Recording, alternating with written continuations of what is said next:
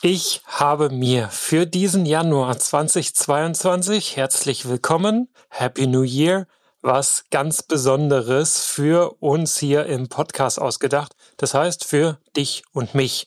Und zwar 31 Fragen zur gemeinsamen Reflexion über dein Projekt. Und diese Folge jetzt und hier ist also genau wie die kommenden 30 Folgen eine Einladung von mir an dich, zum Perspektivwechsel in deinem Projekt.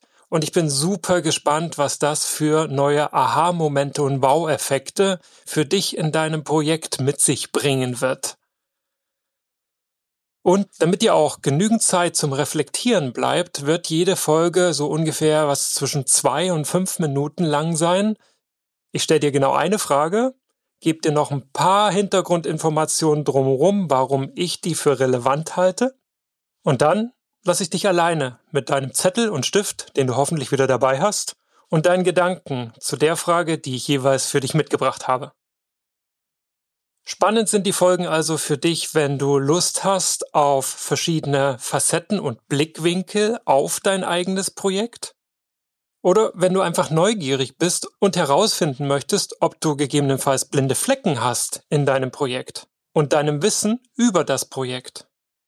Und vielleicht vermutest du sogar in deinem Projekt Knack- oder Brennpunkte. Um die zu identifizieren und näher zu beleuchten, sind diese 31 Perspektivwechsel ganz sicher super praktisch. Warum ist mir das jetzt wichtig? Nun, allzu oft sind wir ja gefangen oder verfangen in unserer eigenen Bubble. Das hört sich jetzt vielleicht wie eine Phrase und recht abgedroschen an, doch ich gebe dir mal ein ganz simples Beispiel, das du garantiert nie vergessen wirst. Wahrscheinlich gibst du mir recht, wenn ich sage, im Osten geht die Sonne auf, im Süden nimmt sie ihren Lauf, im Westen wird sie untergehen, im Norden ward sie nie gesehen. Wahrscheinlich fühlt sich das für dich jetzt wie ein Flashback an und du kennst genau wie ich diesen Kinderreim aus deinen jungen Jahren. Es gibt ein paar Varianten davon, doch die Schlüsselbotschaft ist immer die gleiche. Die Sonne geht im Osten auf, steht mittags im Süden und geht im Westen unter und im Norden, da scheint sie nie. Jetzt gibst du mir da wahrscheinlich recht. Solltest du aber nicht, denn das ist überhaupt nicht so. Würdest du dich nämlich jetzt in diesem Moment auf der Südhalbkugel der Erde befinden, dann würde die Sonne stets durch den Norden und nicht durch den Süden laufen. Das Sprichwort, was wir also beide aus der Kindheit kennen und für so wahr halten, das gilt nur auf der einen Hälfte des Globus. Woher ich das weiß?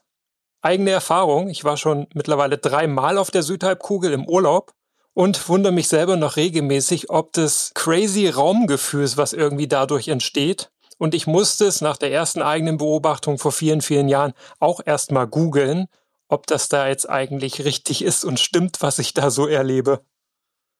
Und genau deswegen sind mir Perspektivwechsel so unglaublich wichtig. Sie schärfen unseren Verstand und stellen unsere Beobachtung und Erfahrungen auf den Prüfstand.